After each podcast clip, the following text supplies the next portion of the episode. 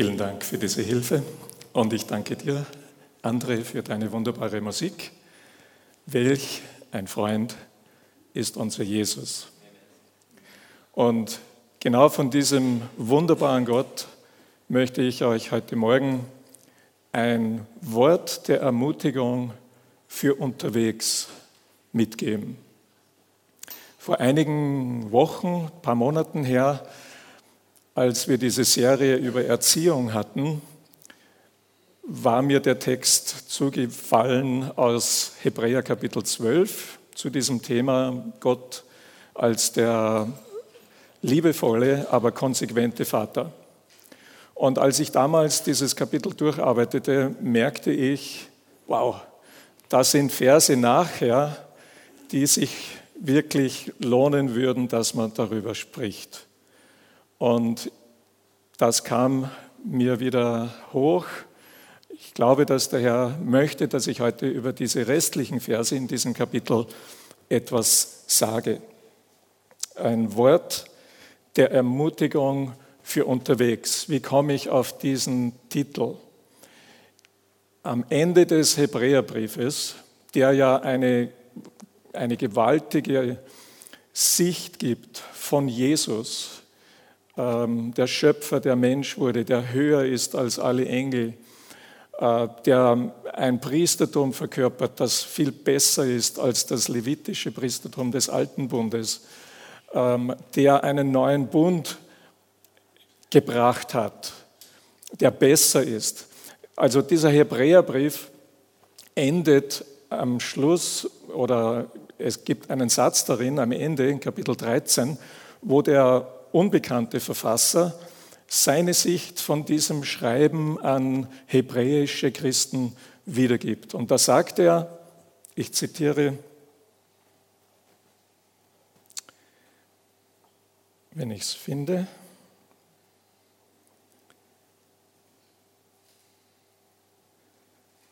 genau. Liebe Brüder und Schwestern, nehmt das Wort der Ermutigung an ich habe euch ja nur kurz geschrieben, 13 Kapitel in unseren Bibeln. Damals hat er nicht Kapitel eingeteilt, das ist viel später gekommen. Also ein relativ ja, mittelmäßig langer Brief, kurz geschrieben, nehmt das Wort der Ermutigung an. Manche Bibelübersetzungen sagen an der Stelle übrigens, nehmt das Wort der Ermahnung an. Und die Erklärung dafür ist ganz einfach. Im Griechischen ist das zugrunde liegende Wort dasselbe. Es bedeutet Trost, Ermutigung geben, Zuspruch geben. Aber dieser Zuspruch kann auch ermahnend sein, kann herausfordernd sein. Also das kann man nicht trennen. Wenn jemand, ein Mensch auf dem Herzen liegt, dann wird er ihm Worte sprechen, die ihn trösten und ermutigen, aber gleichzeitig auch herausfordern und manchmal ermahnen. Das gehört dazu. Und so ist es auch bei Gott. Ein Wort der Ermutigung für unterwegs. Ähm, ich steige jetzt gleich bei Vers 18 ein und sage euch, ähm, worum es hier geht. Ich habe drei Blöcke entdeckt in diesem Text. Der erste Block, den wir uns als erstes anschauen, ist eine Erinnerung. Gott will uns an etwas erinnern, das nicht unbekannt ist, aber das wir aus dem Auge verlieren können. Also er erinnert uns an die christliche Grunderfahrung. Was ist das? Das werden wir gleich hören. Ähm, und er vergleicht das auch mit der jüdischen Grunderfahrung, denn er schreibt ja an hebräische Christen. Der zweite Block dann ähm, ist eine Warnung. Und der kurze, kürzeste, letzte Abschnitt, den habe ich überschrieben mit eine Aufforderung. Da geht es dann ganz konkret um, eigentlich um eine Sache nur. Also wir kommen von einem großen dann zu einem Punkt am Ende. Und ich bin überzeugt davon, wenn wir diese Botschaft des Wortes auf uns äh, einwirken lassen, dass wir wirklich ermutigt werden, ermutigt für unseren, unser Unterwegssein. Okay, ich fange an mit Vers 18. Ich lese wieder aus der neuen Genfer Übersetzung. Hört einfach zu. Nun habt ihr Gott ja auf ganz andere Weise kennengelernt als die Israeliten damals am Sinai. Der Berg, zu dem sie kamen, war ein irdischer Berg. Er stand in Flammen und war in dunkle Wolken gehüllt. Es herrschte Finsternis, ein Sturm tobte, Posaunenschall ertönte und eine Stimme sprach zu ihnen, vor der sie sich so fürchteten, dass sie inständig baten, kein weiteres Wort mehr hören zu müssen. Denn schon zuvor, als es hieß, alle müssten gesteinigt werden, die den Berg zu nahe kämen, gleich ob Menschen oder Tiere, hatten Angst und Schrecken sie befallen. Das ganze Geschehen, das sich vor ihren Augen abspielte, war so furchterregend, dass selbst Mose bekannte, er zittere vor Angst. Soweit einmal dieser Bibeltext hier. Ähm, ich werde nur kurz darauf eingehen. Als nächstes verweist der Autor auf die Erfahrung, die dem christlichen Glauben zugrunde liegt, nämlich die Rettung aus der Sklaverei der Sünde durch das Kreuz Jesu und der Bundesschluss, den Jesus gemacht hat am Abend vor seinem Leiden, vor seinem Kreuzestod, wo er eben den neuen Bund einsetzt. Ich lese hier weiter, Vers 22. Ihr hingegen seid zum Berg Zion gekommen, zur Stadt des lebendigen Gottes, zu dem Jerusalem, das im Himmel ist. Ihr seid zu der festlichen Versammlung einer unzählbar großen Schar von Engeln gekommen und zu der Gemeinde von Gottes Erstgeborenen, deren Namen im Himmel aufgeschrieben sind. Ihr seid zu Gott selbst gekommen, dem Richter, vor dem sich alle verantworten müssen, und zu den Gerechten, die bereits vollendet sind und deren Geist bei Gott ist. Und ihr seid zu dem Vermittler des neuen Bundes gekommen, zu Jesus, und seid mit seinem Blut besprengt worden, mit dem Blut, das noch viel nachdrücklicher redet als das Blut Abels. Ende dieses Zitates aus Hebräer 12. Ich komme zurück zu diesem ersten Beschreiben. Wie haben die Israeliten diese Begegnung mit Gott damals erlebt, nachdem sie aus Ägypten herausgeführt worden waren? Wir kennen also diese Geschichte mit den Plagen, äh, mit dem Durchzug durch das Meer, äh, das Gott geteilt hat. Und dann landen sie an diesem Berg. Und dieser Berg brennt mit Feuer. Und Gott begegnet dort dem Mose auf diesem Berg, gibt ihm die zehn Gebote äh, und schließt einen Bund mit Israel. Äh, diese Erfahrung, so schreckerregend, so furchteinflößend sie war, hatte ähm, einen Sinn. Denn Gott offenbart sich durch diese Erfahrung als ein heiliger und gerechter Gott, der von seinem Volk, das er, das er gerettet hat und das er schützen will, äh, dass er von ihm erwartet, dass sie auch seine Heiligkeit teilhaben. Und diese, die äußere Manifestation dieser ganzen Sache, die war tatsächlich furchteinflößend und die ging unter die Haut. Ja, Mose hat das festgehalten. Äh, er zitterte äh, bei dieser ganzen Angelegenheit. Was war Gottes Ziel? Ich glaube, es war Gottes Ziel, dass für alle Zeiten offenbar werden sollte und bekannt werden sollte, dass Gott, der eine wahre Gott, ein reines, heiliges, alles Unreine und Böse verzehrendes Feuer ist. Und dass ein Mensch nur dann vor ihm bestehen kann und zu ihm kommen kann, wenn er sich genau auf, den Weg einlässt, den Gott selber geoffenbart hat, um ihm zu begegnen. Und für Israel war das damals eben ein Kult von einem Heiligtum, das genau so gemacht werden sollte, wie Mose es gezeigt bekam. Ähm, es war ein Kult mit verschiedensten Opfern und das Zentrale waren eben Tieropfer, Blut, das da geflossen ist. Das hatte einen Sinn. Äh, und es waren Priester eingesetzt und das musste alles genau beobachtet werden. Also nur auf dem Weg, den Gott zeigte, konnte ein Mensch, der eben sündig ist, vor diesem heiligen und gerechten Gott bestehen. Und der Exodus, das Herausholen seines Volkes aus, aus Ägypten, wo es tatsächlich über Jahrhunderte gepeinigt und unterdrückt und zu Sklaven gemacht worden war, dieses Herausholen mit Gottes Macht und Kraft zeigt, wie sehr er diese Israeliten liebte. Denn da hat er schon einen, einen Bund mit Abraham gemacht über dieses seine Nachkommen. Er hatte was versprochen, dass er sich um dieses Volk kümmert und dass er aus diesem Volk heraus den Messias kommen lässt, der für die ganze Welt Heil und Versöhnung bewirken soll. Ähm, Gottes Herzensanliegen war, über diesem Volk seine Segnungen auszuschütten, damit andere so richtig eifersüchtig werden und sagen, diesen Gott wollen wir auch kennenlernen. Einen so einen fantastischen Gott, der für ein Volk so sorgt, wie er für die Israeliten sorgt.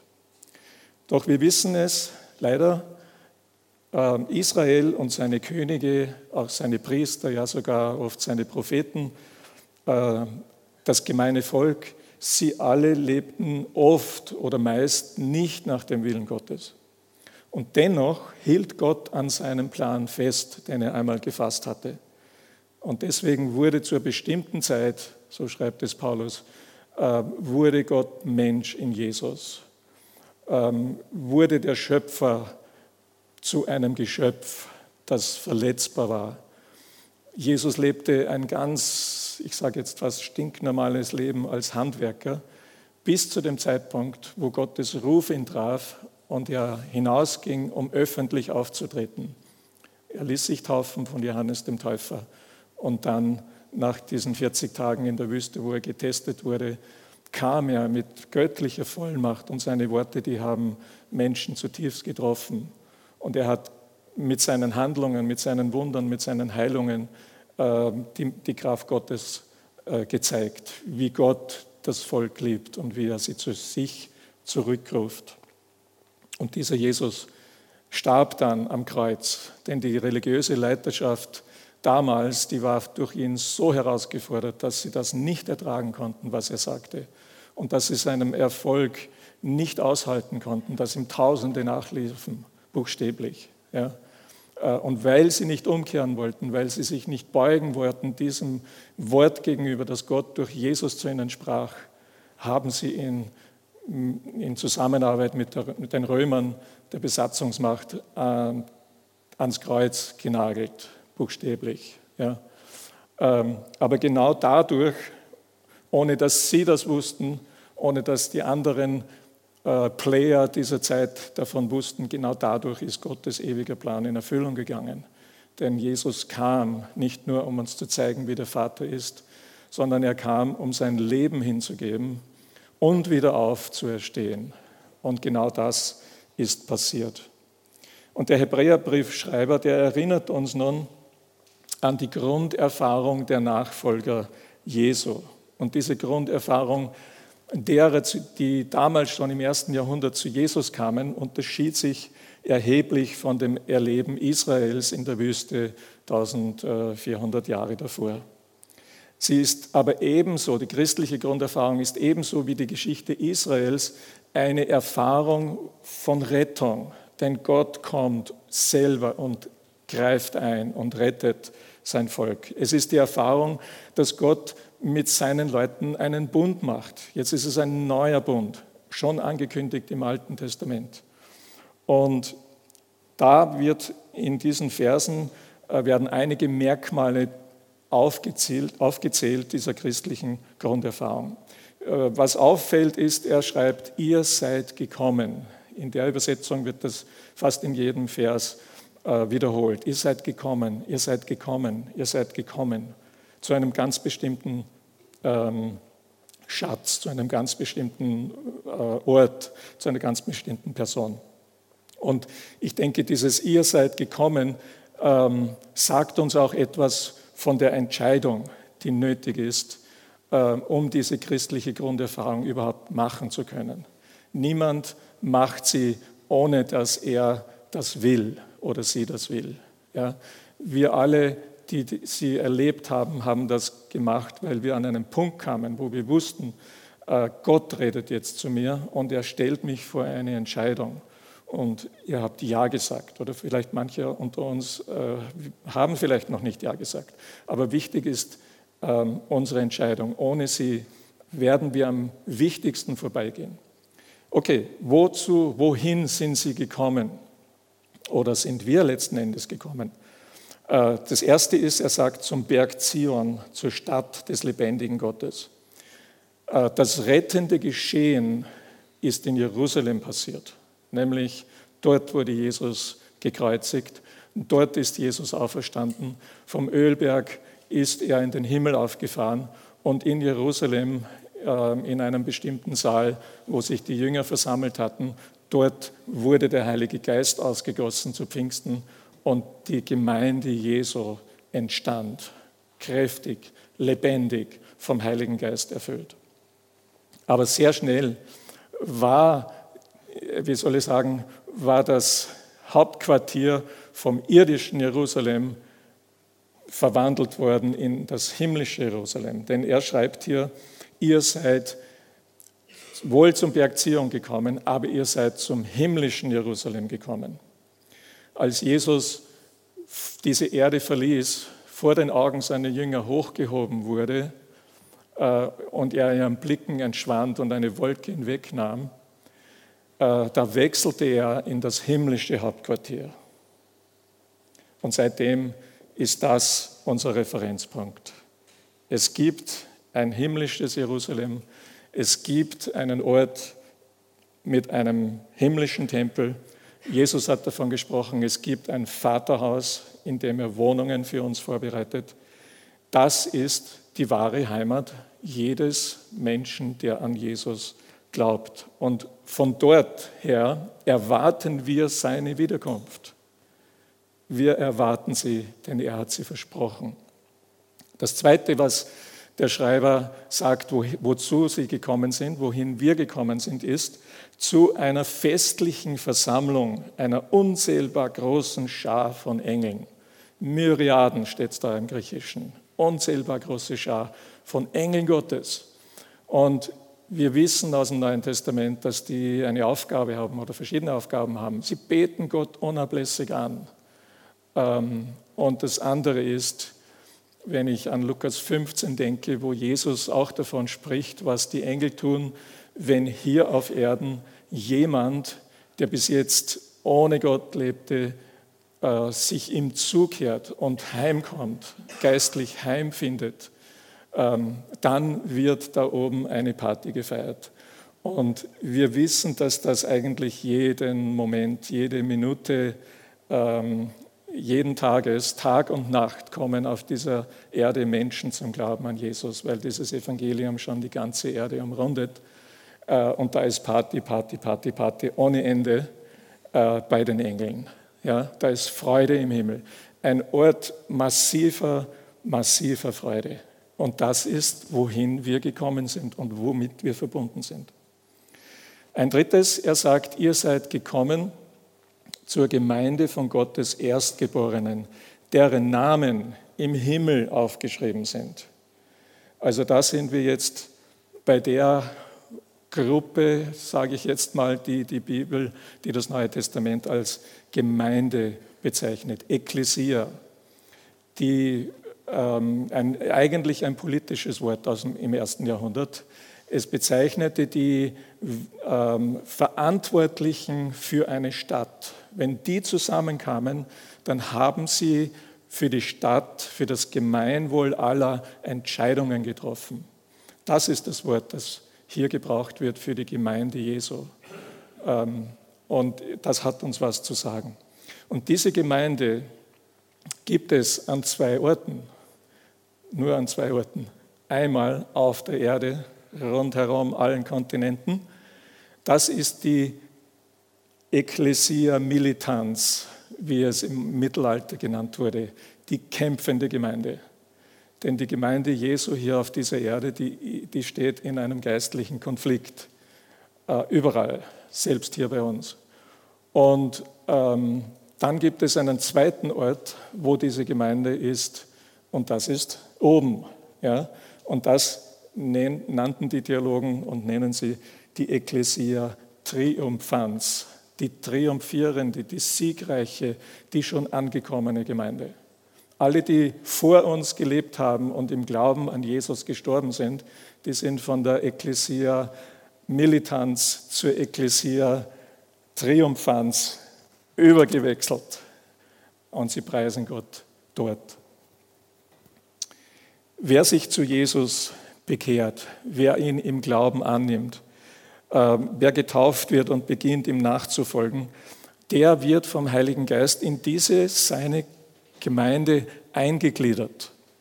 Und ich glaube, das Verlangen Gottes ist es, ähm, dass jeder von uns, der hier sitzt und jeder, der mal im äh, Internet, auf YouTube diese Worte hört, wenn du Christ bist, dann will Gott, dass du in einer verbindlichen Gemeinschaft von Christen, einem Ausdruck seiner Gemeinde eingegliedert und eingebunden bist.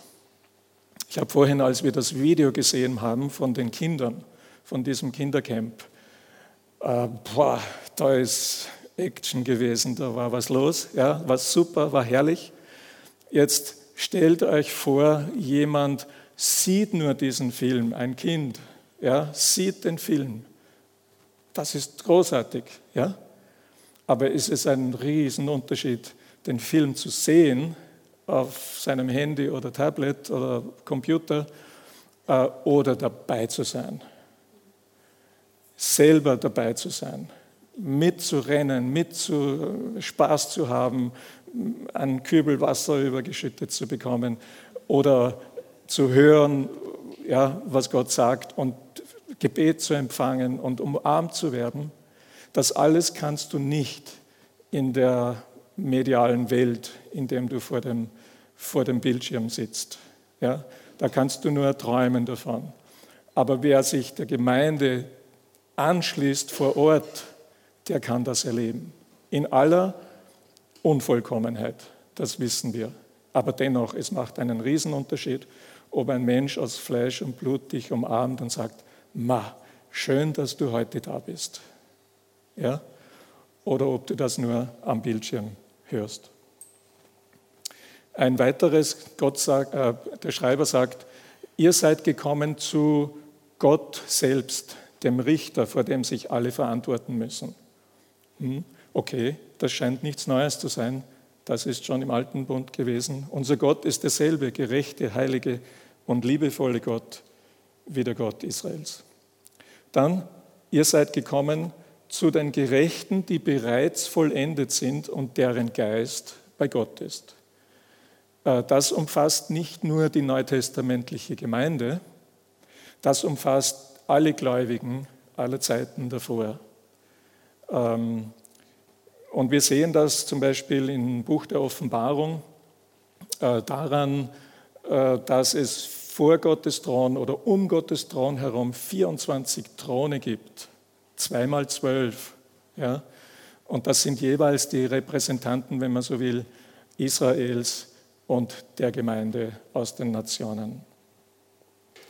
Und als letztes weist er uns auf das hin, ja, auf den hin, wo es überhaupt das Entscheidende ist, zu wem wir kamen, die christliche Grunderfahrung sagt, ihr seid gekommen zu Jesus, dem Vermittler des neuen Bundes. Und zwar zu Jesus mit seinem Blut, das er für uns vergossen hat. Dieses Blut redet nachdrücklicher als das Blut Abels. Abels war der erste Mensch, der einem Gewaltverbrechen zu Opfer fiel. Und sein Blut rief nach Vergeltung, nach Gerechtigkeit. Ja? Ähm, Gott sagt, er hört das Blut Abels sozusagen sprechen zu ihm. Das Blut Jesu ruft nicht nach Rache, es ruft nicht nach Vergeltung, sondern das Blut Jesu ruft, es ist vollbracht, die Schuld ist bezahlt, die Schuld aller Menschen, aller Zeiten ist damit bedeckt. Wir müssen es nur annehmen. Ja? Und wir nehmen das an, wenn wir zu Jesus kommen. Und das kann so einfach sein wie ein ernst gemeintes Gebet, wo du sagst, Herr Jesus, jetzt komme ich zu dir. Ich bringe dir mein ganzes Leben, wie gelungen, wie kaputt, keine, spielt keine Rolle. Ich gebe dir mein Leben, ich lade dich ein, komm, werde du Herr, Mittelpunkt, mein König für mein ganzes Leben. Und wenn du das von ganzem Herzen meinst, dann passiert genau das, worum du betest. Er kommt.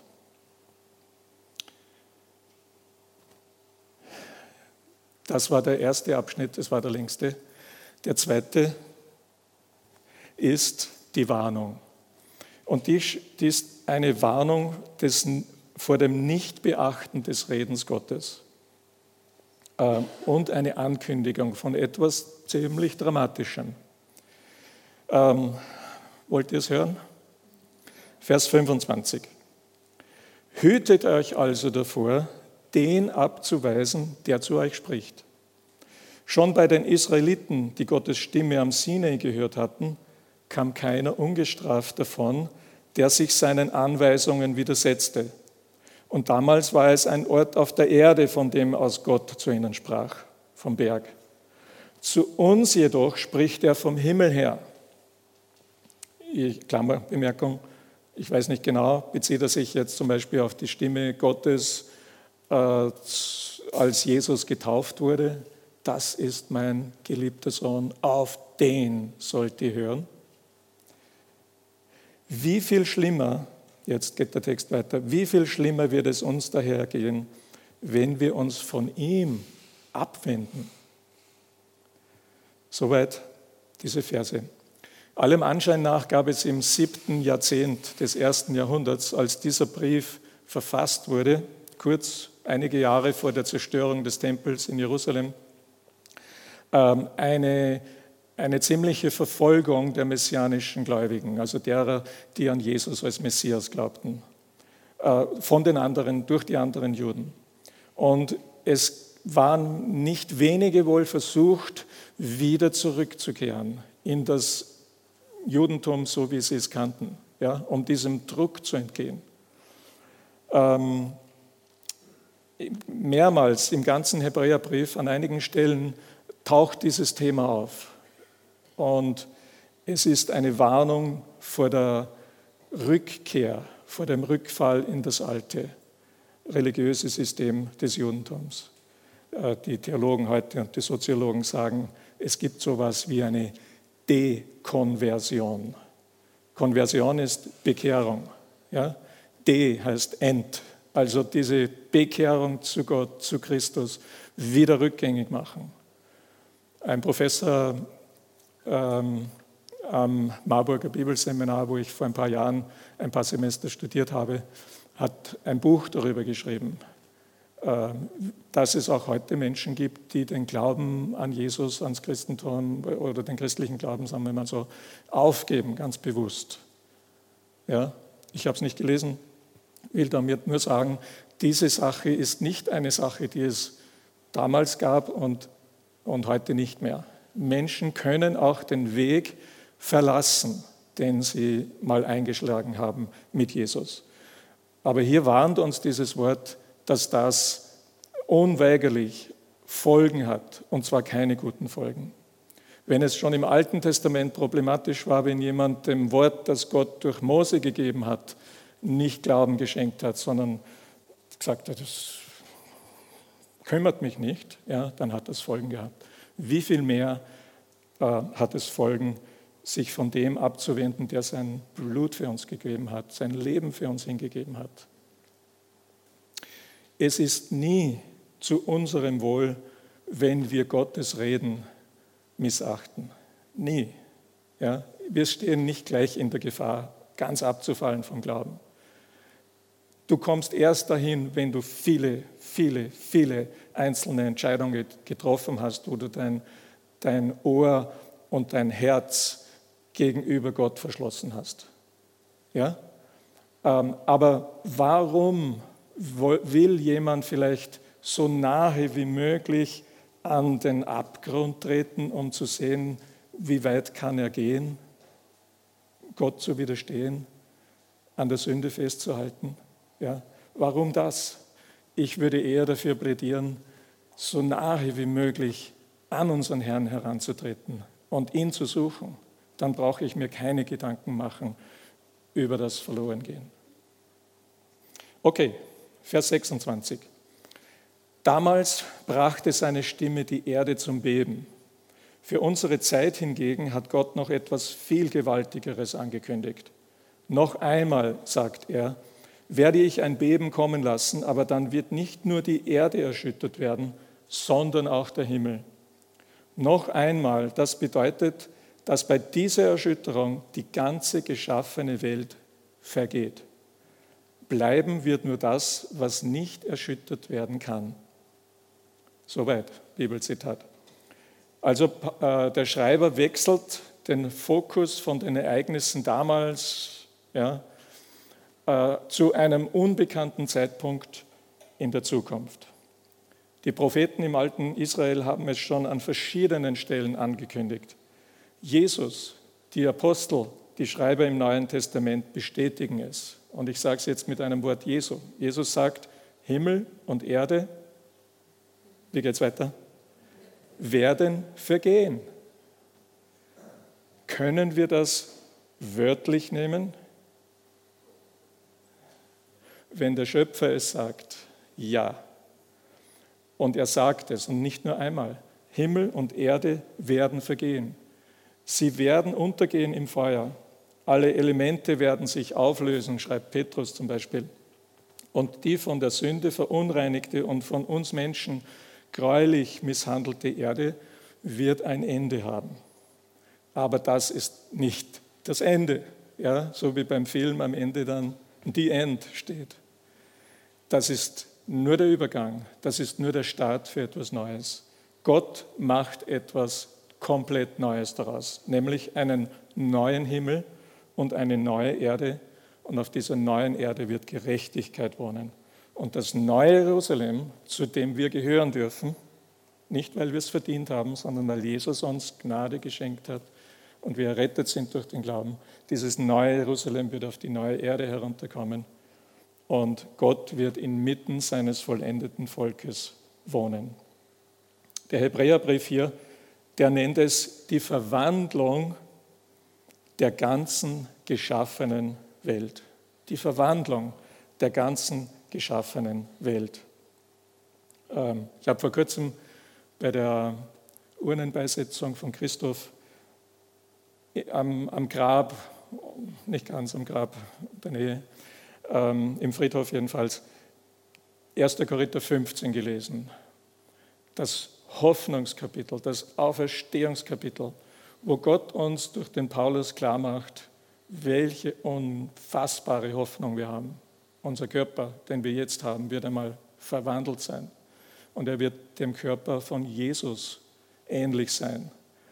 Also wenn ich mir das anfange zu überlegen, jeder Science-Fiction-Film ist nichts dagegen. Ja? Ich meine wirklich, dass auf uns etwas wartet, das wir uns absolut nicht vorstellen können jetzt. Das wird sein. Das wird so sein. Wann? Ich weiß es nicht. Und ich glaube, kein Mensch auf Erden weiß das, denn Gott hat das noch unter Verschluss. Aber wir sind unterwegs, genau auf diesen unbekannten Zeitpunkt hin. Und ich glaube auch nicht, dass Gott für diese Welterneuerung uns Menschen braucht. Wir haben ein paar Atombomben auf dieser Welt, die können furchtbaren Schaden anrichten, aber die können diese Erde gewiss nicht zerstören und sie können schon gar nicht das Universum aufrollen wie einen Mantel. So steht es im ersten Kapitel des Hebräerbriefes. Und noch weniger können sie etwas Neues schaffen, das perfekt ist. Ja? Also Gott wird das tun. Und damit sind wir beim Schluss und ich bin auch schon an, äh, kratze an meinem Zeitlimit. Das letzte ist eine Aufforderung und da habe ich nur zwei kurze Sätze. Vers 28 und 29. Auf uns wartet also ein unzerstörbares Reich. Dafür wollen wir Gott danken. Oder die Elberfelder Übersetzung sagt, deshalb wollen wir dankbar sein. Und aus Dankbarkeit wollen wir ihm mit Ehrfurcht und Ehrerbietung so dienen, dass er Freude daran hat. Denn eines dürfen wir nie vergessen. Unser Gott ist wie ein Feuer, das alles verzehrt.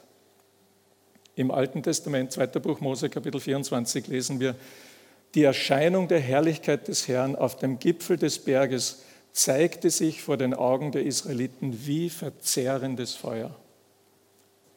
Das ist kein anderer Gott als der Gott, der Vater Jesu Christi, unser Gott, unser Vater. Vor diesem Feuer Gottes braucht sich auch nur das Böse und Unreine fürchten. Das Feuer seiner Herrlichkeit will uns reinigen von allem, was nicht vor ihm bestehen kann.